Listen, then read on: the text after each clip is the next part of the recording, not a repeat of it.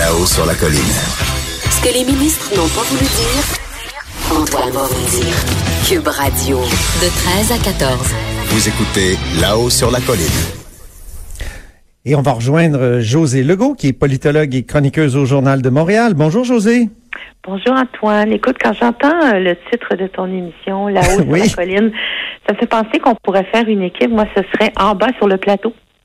Ah bon, c'est bon ça. C'est vrai. On pourrait intituler ta chronique euh, du mardi euh, en bas sur le plateau. En bas sur le plateau.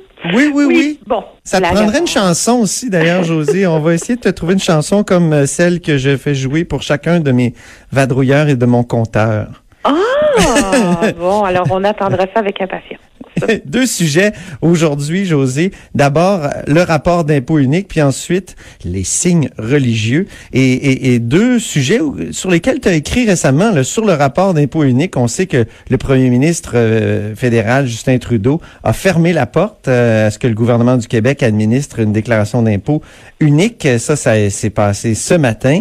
Et il a vraiment dit, là, nous ne sommes pas alignés avec le gouvernement du Québec sur l'idée d'un rapport unique provincial. Évidemment, ça ne ça ne te surprend aucunement.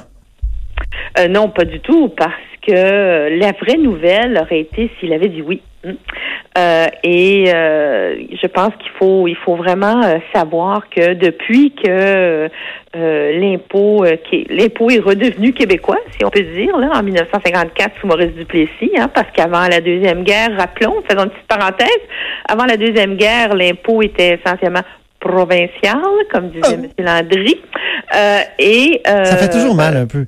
oui, provincial. Il faut rouler le R bien comme il faut. Ah oui, Euh, oui, oui. Et, euh, et, comme dans le euh, mot providence. Exactement. Et pendant la Deuxième Guerre, évidemment, le gouvernement fédéral s'est arrogé, n'est-ce pas, le pouvoir de taxation, mais c'était supposé d'être temporaire pendant la guerre. Or, hum, ce qui était temporaire est devenu permanent. Et là, sous Maurice Duplessis, Maurice Duplessis s'était battu bec, bec et ongle pour avoir une partie, euh, en fait 15 de cet impôt-là, donc un impôt québécois, euh, ce qu'il a obtenu en 54. Mais nous ne sommes plus en 1954. Donc, Mais, mais, mais euh, j'adore ces rappels historiques-là, José. oui, oui, mais c'est important, c'est important. C'est bon, je pense, de le savoir. Euh, et euh, ce qui a changé depuis 1954, c'est qu'il y a eu la Révolution tranquille, il y a Oui. eu la création du Parti québécois et il y a eu la montée d'un mouvement souverainiste. Il y a eu, je parle au passé, hein, il y a eu une montée d'un mouvement souverainiste. Bon, et face à ça, ben, c'est bien évident qu'au gouvernement fédéral, euh, il n'y avait aucun intérêt euh, pour euh, pour accorder au Québec le pouvoir unique de percevoir les impôts, tous les impôts, et puis bon, re- retournerait finalement au fédéral sa partie. Pourquoi? Parce que ce serait une quasi-indépendance fiscale. Ce serait, ce serait faire le travail de l'indépendance sur le plan fiscal pour le Parti québécois. Bon, Jean-François Lisée avait dit que ce serait une bande-annonce. Hein? Il avait dit une oui. bande-annonce. Oui, oui. pour la Ah, tu vas me dire, oui, mais aujourd'hui, c'est c'est plus la même chose. Le PQ va pas bien, le mouvement souverainiste va pas bien, tout ça, tout à fait. Ben mais, oui.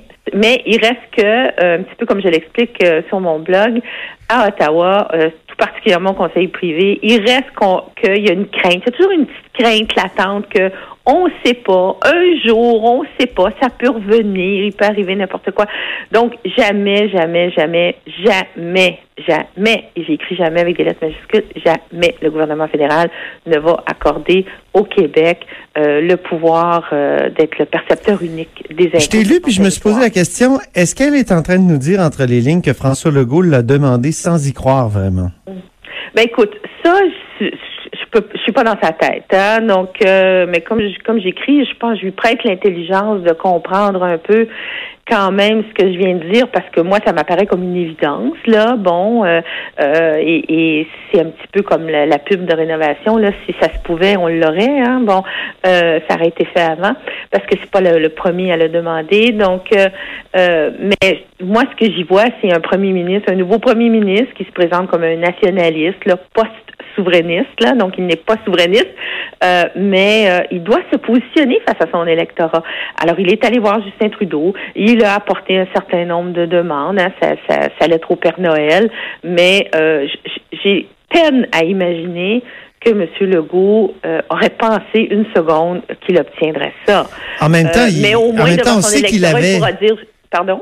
il sait qu'il avait euh, depuis le 15 mai une une une motion unanime de l'Assemblée nationale. Oui. Donc même M. Létard, même sais les, les, les libéraux, tout le monde là, les, les péquistes, tout le monde l'a demandé. là. Oui, oui. Oui, mais est-ce que tu te souviens de la réaction de Justin Trudeau, euh, justement, face à cette Ah, motion-là, quand il s'était moqué, puis il avait dit « Oh, l'Assemblée nationale a voté une motion unanime. Oh! Bon, alors, euh, c'est des motions unanimes là, de l'Assemblée nationale. C'est pas c'est pas ça qui va faire trembler euh, les piliers du temple fédéral, c'est clair. Euh, et euh, c'est tout simplement une impossibilité politique dans le contexte euh, du, du Canada moderne. Et même si le Parti québécois est affaibli, il y a toujours cette crainte-là quelque part à Ottawa. Mais j'ai Donc, demandé, on ne José. donnera jamais ce Ouais. levier-là. Ça, c'est clair. Mais euh, j'ai demandé, José, si dans d'autres fédérations, euh, et j'ai demandé à des experts, là, des politologues, des économistes, si dans d'autres fédérations, il y a des États fédérés qui perçoivent l'impôt sur le revenu et qui sont Mhm. seuls percepteurs euh, ben, à gérer Oui, l'impôt sur le revenu et qui l'envoient au, au gouvernement central, Mhm. euh, on n'en a pas trouvé. Voilà. Donc, ce serait, ce serait assez exceptionnel quand même. Oui. Même en Suisse. Ah oui, en bon, soi, il- en soi, il- en soi. ouais. Mm. Mais dans la mesure où euh, le Québec euh, est, est supposément pas un État fédéré comme les autres à l'intérieur du Canada, c'est supposé être euh, le, le- le territoire Une nation. deux peuples fondateurs, une nation, une société distincte, appelle ça comme tu voudras. Euh, Il y a quand même un argument. Et d'ailleurs, en 1954, rappelons-le à nouveau, Maurice Duplessis avait finalement réussi à soutirer ça du gouvernement fédéral qui lui-même l'avait pris aux provinces pendant la Deuxième Guerre. Mais encore une fois, c'était un contexte différent. Euh, et, et je ne vois pas, je n'imagine pas, même pas Andrew Scheer, le chef du Parti conservateur. Qui dit qu'il veut le faire. Ouais, ouais, pour des raisons strictement éle- électoralistes. Ben, écoute, je pense que ça prend pas une grosse boule de cristal là pour dire que s'il prenait le pouvoir, oups, ça serait comme le, le réforme du mode de scrutin sur Justin Trudeau. Oups, José. il changerait d'idée. José, on s'est emballé un peu. Parce qu'on Oui. n'a plus de temps pour discuter des signes religieux et de ton excellent texte, le dialogue a bien meilleur goût. Alors j'invite les, les auditeurs à aller te lire, le dialogue a bien meilleur goût et on pourra parler peut-être du dialogue la semaine prochaine, à On moins qu'il y ait d'autres sujets, ce qui est très possible. ben là, il y a monsieur, il y a le ministre Roberge qui va faire une annonce là, sur les signes religieux incessamment. Là, on, a, on est pendu à ses lèvres. Là. Voilà. Ben merci beaucoup José Legault, politologue et chroniqueuse au Journal de Montréal. Merci Antoine. Après la pause, euh, on est érotisé parce que ce sont nos constitutionnalistes euh, qui, qui seront au bout du fil, Patrick Taillon et Guillaume Rousseau. À- Restez des nôtres.